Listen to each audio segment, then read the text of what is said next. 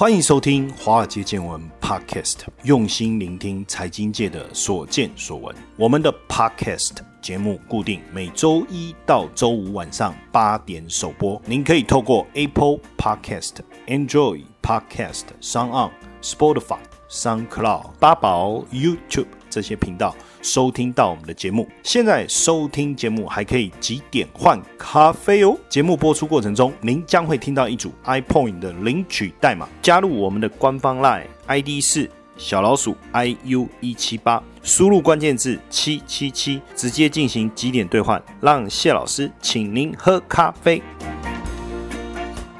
大家好，大家晚安，欢迎收听《华尔街见闻》Podcast，我是谢承彦谢老师。今天我们来聊一下轻松的一个议题，好不好？大家有没有看过一系列哈，这个美国科幻喜剧电影叫做《回到未来》。这个电影很有趣哦，因为当时它是描述一九八五年男主角。被意外送到一九五五年，然后遇到了他过去的父母，还让年轻的母亲对自己一见钟情，所以他必须让自己的父母重新坠入爱河。为什么？因为如果他没有修正这个错误，他就不会在一九八五年出现，而且他必须让布朗博士啊，就是电影里面那个怪博士啊，让自己回到一九八五年哦。那回到未来系列总共有三部哦。但重点我不是要讨论这个《回到未来》这部电影的一个内容，我想要讨论的是说，电影中的剧情是不是真的有可能在我们生活当中出现？假如说真的我们能够回到过去好了，你想做什么？其实我会想说，哎，把彩券中奖号码全部把它抄起来，对不对？然后再回到过去去签那个大乐透还是威力彩，哇，那不得了，那真的会成为亿万富翁，这个是不是很棒的一个美梦？但是真的有人做到吗？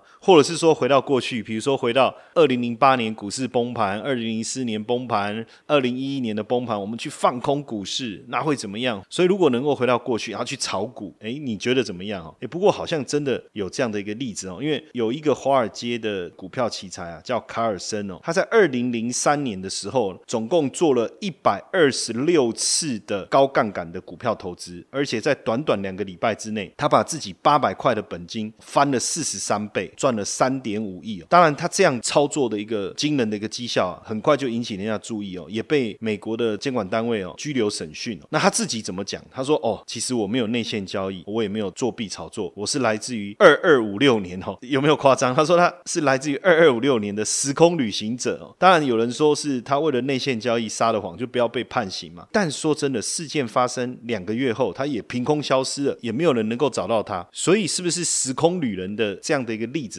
真的像电影一样存在着现实生活当中哦，因为在二零零六年乌克兰呢出现一个一九五八年的这个年轻男子哈，他穿着这个老式的一个西装，带着一个很古老的相机，很茫然的站在街上，然后警察就要求看他的身份证，结果他拿出来的身份证既然是五十年前苏联政府发的身份证，那当时警方盘问他他说他叫谢尔盖，他说他是一九三二年出生，哎，可是那时候是二零零六年了，他说他是一九三二年出生，而且是二十五岁。那这太诡异了，对不对？警察就想说，这个人是不是有神经病？哦，就把他送到精神病院，然后请心理专家来问话。他说：“诶，因为他带着相机在路上走走走，诶，看到一个不明飞行物，把相机拿起来一拍，快门一按以后，他自己就跑到现在所处的二零零六年这个空间里面了。当然，为了证明说谢尔盖是不是在编故事哦，就把他的相机呢拿去给专家检查，还把他的底片冲洗出来。结果这个专家一看到相机的时候，真的吓坏了，因为这个底片。在七十年代，一九七零年代就停产了。那你再怎么样保存，你一般的胶卷也只能保存二十年呢。更何况，如果你没有特别保存，只能保存两三年。但它的相机跟底片都跟新的一样，真的是太诡异。等到照片真的洗出来以后，真的发现他当时所拍照的这个街景，就是五零年代基辅的一个街景，而且照片的背后真的有一个不明飞行物。更匪夷所思的是，在他所拍的照片里面，还有一张跟他女朋友的合照。所以。以专家跟警察都傻眼哦。为了更深入的调查，请他在这个房间里面待着，后面持续的去搜查记录嘛。但是没想到，在三天过后，他就消失了。他进入警察帮他准备的医院的房间以后，接着就消失了。那警方也没有放弃调查，就根据他的说法，就找到照片中这个女主角。那所以在二零零六年的时候，这个女主角已经七十四岁了。她也拿出一张她珍藏的照片，跟谢尔盖相机里面冲洗的照片拿出来比对，哎，真的，一模一样。女主角还很讶异说，警方是怎么拿到这个照片？她就开始讲，她说：“诶，确实哦，在记忆当中，一九五八年的时候，谢尔盖曾经短暂的失踪，然后再出现以后，就开始跟他讲很多不可思议的事情，比如说，他说有一种电器呢，它在几分钟之内就可以把东西煮好，叫做微波炉，而且当时还受邀去广播电台聊四十年以后的事情，然后还跟大家讲说，哦，有微波炉啊，有手机啊，人工心脏啊这些。但你要知道，这些专业术语哦，或是这些名词，在当时是不会出现的。那调查人员就真的跑去档案馆里面，也找到当时一九六零年代基辅电台的这个录音记录，确实它里面真的有提到微波炉啦、手机啦、人工心脏等等哦。这个女主角说，后来其实生活了十几年以后，这个谢尔盖又消失了，大家就想说，诶，会不会又穿越了哈？但到底是真的还是假的，还是大家包装的一个节目？因为这个事件是在乌克兰的一个节目叫做 Time Travel，就是时光旅行的一个节目里面跟大家分享，他们说是一个真实的故事了哈。因为这里面有人证嘛，有物证，也有警方，也有专家学者，但实际上还是有一些疑团啊。因为网友很认真的整理哦，就发现说，第一个男主角谢尔盖所提供的身份证，他所登记的地区，在二零零二年以前从来没有发过身份证。诶，那这里面就是一个。疑点了嘛，对不对？第二个就是他拍的这个街景哦，实际上网络上可以找得到，而且拍摄的时间并不是一九五八年，而是一九六一年，所以有没有可能照片是合成的？再来，节目提供的监视器画面，实际上时间是对的，但是日期都是错的，所以会不会是加工过的？当然，到底有没有真的时空旅行者哦？还有很多的故事啊，值得我们来去追踪一下哦。有一个就是说他是从六千年那个年代来到现在，跟大家讲说，哎，不用怕哦，这个癌症呢已经可以治疗了哦，而且人会受到人工智慧的控制。然后他还拿出了一张未来城市的照片哦。那还有一个是，他说他是来自于二一一八年 CIA 的探员。他说，因为他是参加当时 CIA 的一个时光旅行计划，而且他还拿出照片证明说，哎未来真的有外星人。那还有一个是。来自于三千三百年的法国的一个时空旅人，他说未来啊，人类跟机器人之间会出现一个毁灭性的一个战争，然后到处都是机器人。开战以后，最后人类只剩两百五十年。不知道是不是看电影看太多，还是真的来自于未来。然后还有一个是来自于二零三零年的男子哦，他就在镜头前面预言说。未来十二年会发生什么事？哦，就是他从二零三零年来到现在，他说：“哦，川普会连任。”哦，那这个我们到时候就看是不是真的会连任。然后说二零二八年，哎，可以抵达火星，而且他还成功的接受测谎机的试验。通过测谎机的试验，那这样到底有没有说谎呢？看起来好像是真的哈。然后还有一个是来自于五千年的时空旅行者，叫爱德华，他还把未来的照片拿出来佐证哦。他说他自己是实际上他参与的计划呢是二零零四年的一个计划哈，因为他参与了这个计划以后跑到了未来，所以他到了那边的时候呢，为了证明他真的有去过未来。他就把当时的状态呢拍照下来，然后那个照片里面呢描绘的就是未来的洛杉矶，而整个洛杉矶呢都被淹没在水里。他说，因为全球暖化的结果，整个极地的冰层都融化了，所以人类必须生活在高架，就是。垫高的木质房屋上，而不是在地表上哦。当然不知道真的假的哈。所以人类是不是真的有办法穿越时空？那平行时空是不是真的存在？那从上面的故事看起来，好像还真的有这个可能性。但是还是这些人电影看太多了，直接把电影的情节拿出来描述，我们也没办法证实哦。但还有一个美国的律师啊，他是一个西雅图的律师，他说他曾经穿越时空看过。美国总统林肯，而且呢，他说，因为他小时候呢就参与美国政府的一个计划，叫飞马行动的一个秘密计划。这个是在国防高级研究署计划署里面哦，他们做的一个计划，就是利用时光机来进行远距传输跟时光旅行哦。这个计划呢，他会把儿童跟成年人放在一起做测验，去确定谁能够在这种跳跃未来的时空当中比较能够存活下来哦。那他说自己就是七到十二岁的时候就参与这项计划，而且他还把照片拿出来证明说，他自己曾经在一八六三年的时候，在这个盖茨堡看到过林肯哦，描绘啊，好好看起来哦，非常的一个真实。这样的例子不是只有在美国哈。二零零八年的时候呢，在中国大陆也出现一个穿越时空的事件。有趣的事情是，这个证据呢，并不是由人来表达、提供证明，而是因为考古学家在广西做考古的时候呢，发现了一具四百年前的棺材，保存的非常非常良好，然后在里面。发现了一个金属物品。那这个金属物品呢，一看，哎，这长得很像一只手表，而且这背面呢还刻了 Swiss 这样的一个字，然后上面的时间就停留在十点零六分。但是世界上第一只手表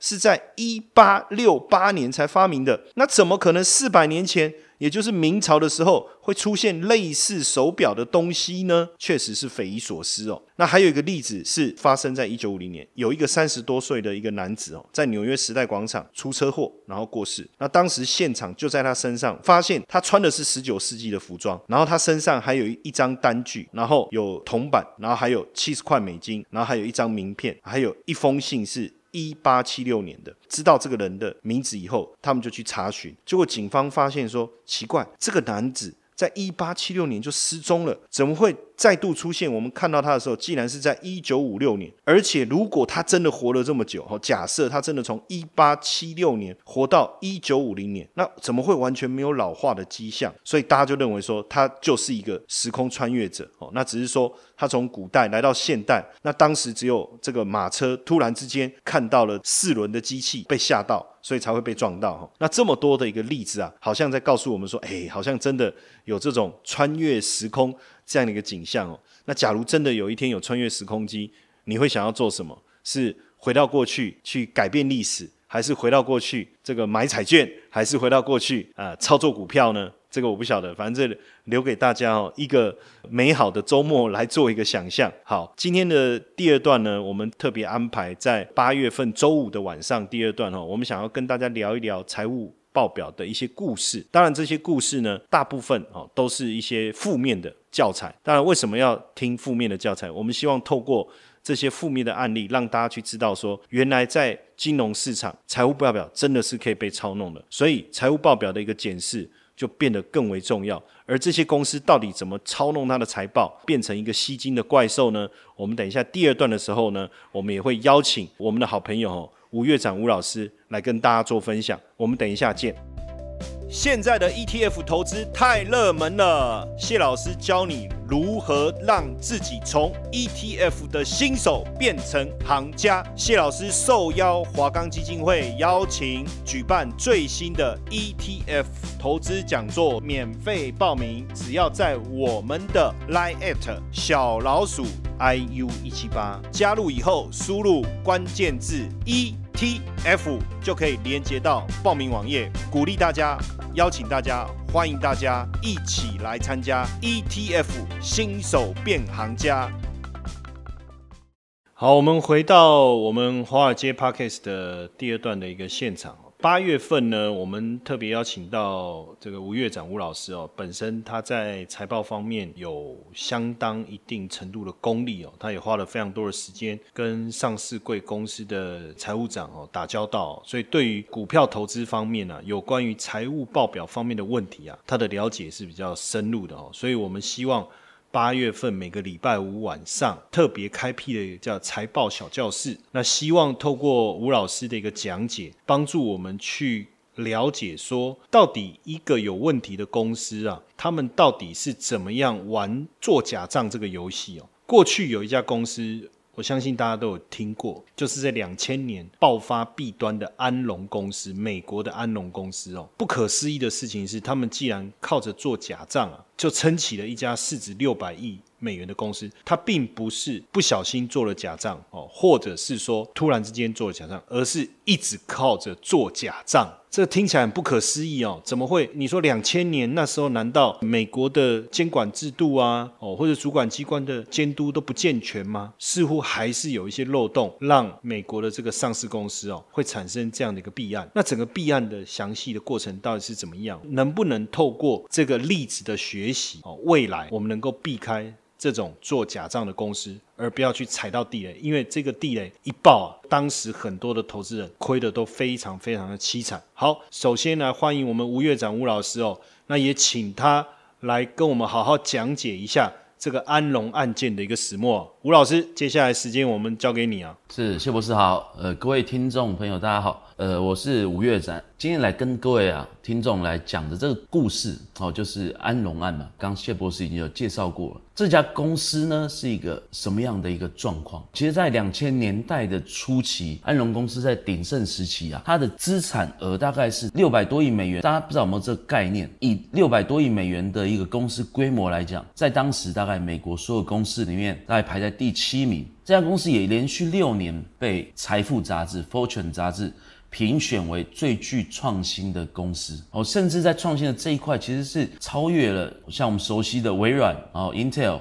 Cisco 这些科技公司。那这么大的一个公司，到底它发生了什么事情？这个我们就从它的创办人开始说起啊。哦，安龙公司的创办人叫做肯尼斯·雷伊，他是一个一九四二年生于密苏里州农业区，也就是美国中西部啊很乡下的地方的一个小朋友。在家里，坦白说是比较困苦了哦，所以他常也是幻想哦，以后呢能够飞黄腾达。他自己也是非常努力哈。到了一九七零年的时候，其实他已经在休斯顿大学拿到了经济学博士的学位。就一个平民出身的小孩，能够有这样的一个读书的成就，是非常的不容易哦。也就在博士的期间，他进入了一家。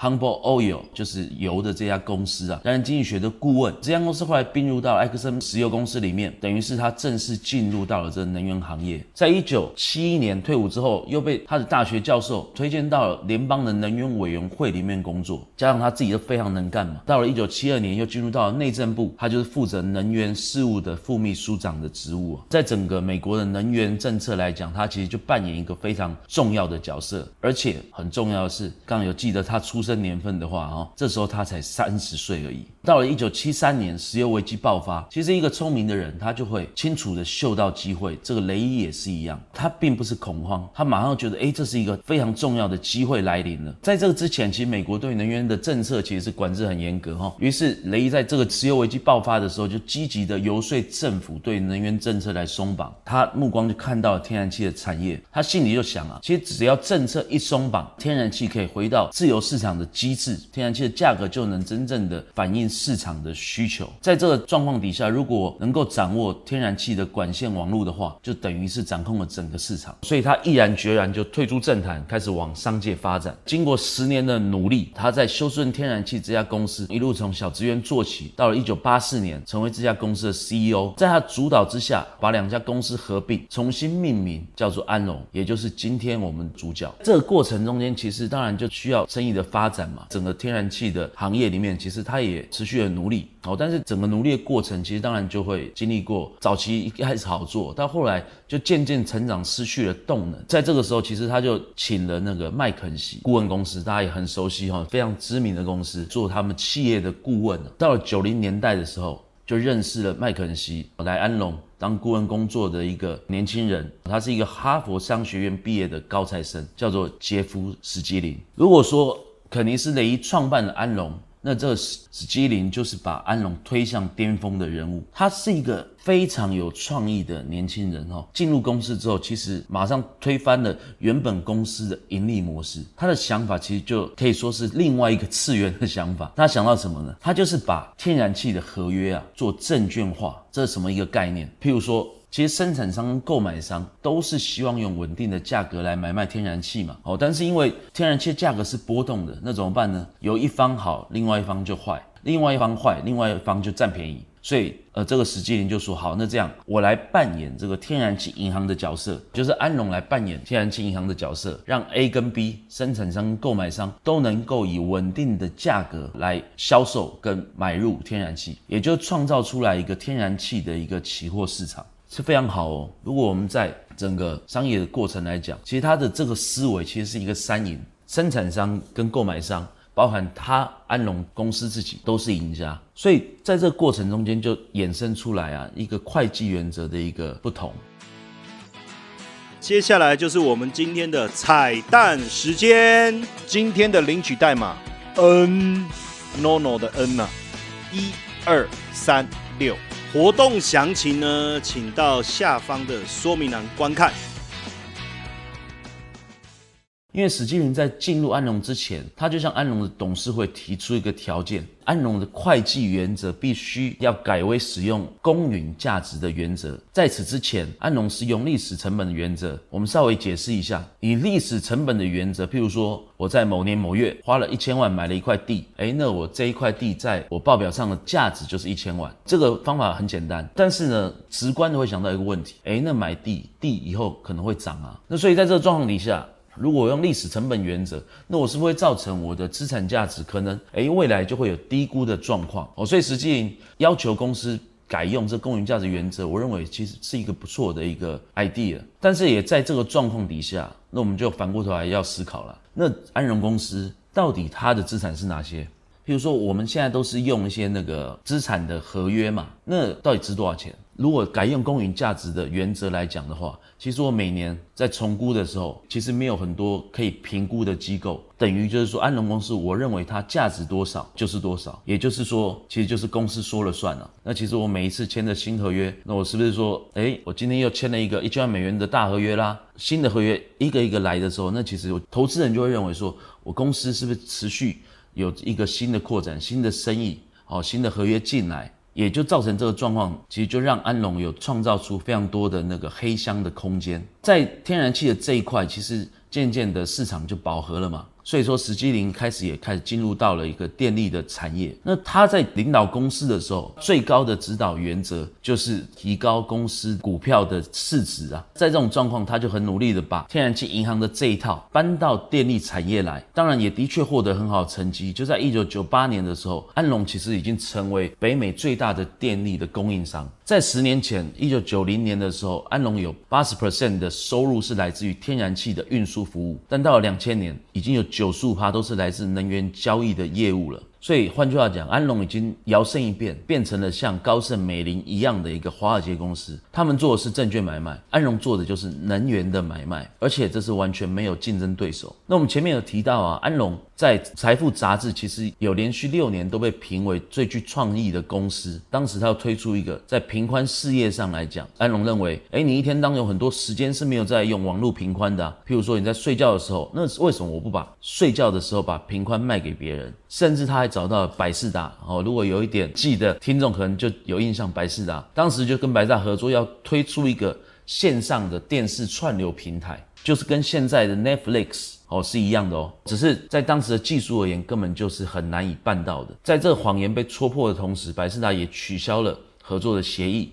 哦，安龙在这个。这一块的生意上面也就赔了不少钱了。好，刚才吴老师的讲解哈，我稍微总结一下，简单的讲，这一个年轻人真的很聪明哦。怎么说哈？第一个哈，他把天然气买卖这个部分呢，导引到他们公司，让他们公司扮演一个天然气银行的角色。同时，他再把这个合约转换成证券，转换证券，他就可以把这个证券的合约转卖出去，或把这个证券呢包装过后去筹资了。第二个重点是，这个史基林提出。出一个非常重要的的一个做法，就是公允价值原则。这个公允价值原则说穿了，就是这个东西值多少钱，你自己说了算。可是问题是，一般的土地啊，一般的房地产啊，不是都有一个合理的价格吗？没有错，我们也可以找到公正的机构来帮我们做土地或房地产的评估。但是别忘了，安龙公司做的是什么？刚才听吴老师的讲解，他就是做天然气嘛。那天然气有合约啊？请问一下，一个二十年期的天然气的合约价值多少钱？有没有人能够评估？我相信一定是很困难的。这个时候呢，史基林说多少钱就多少钱，安龙说多少钱就多少钱，所以变成合约签的越多，公司似乎带进来的合约价值就越高。也因为这样，安龙公司的股价就一路大涨，而且它不但在天然气这个市场用这样的方式来搞，连电力产业也是这样搞，甚至刚才吴老师讲的这个百事达合作的这个方式也是用这样搞，当然最后被戳破了哈。但是说到底，到底整个安龙的一个公司最后压垮他们稻草是什么？为什么一个这么创新的公司，市值规模这么庞大的公司，可以在短短的一年时间之内，整个公司的股价就直接崩盘？崩盘之后。公司既然宣布破产，导致数万人失业，这到底是怎么一回事哦？我们下个礼拜再来继续跟大家做说明。今天也感谢大家的收听，周末愉快好！我们下个礼礼拜一晚上见。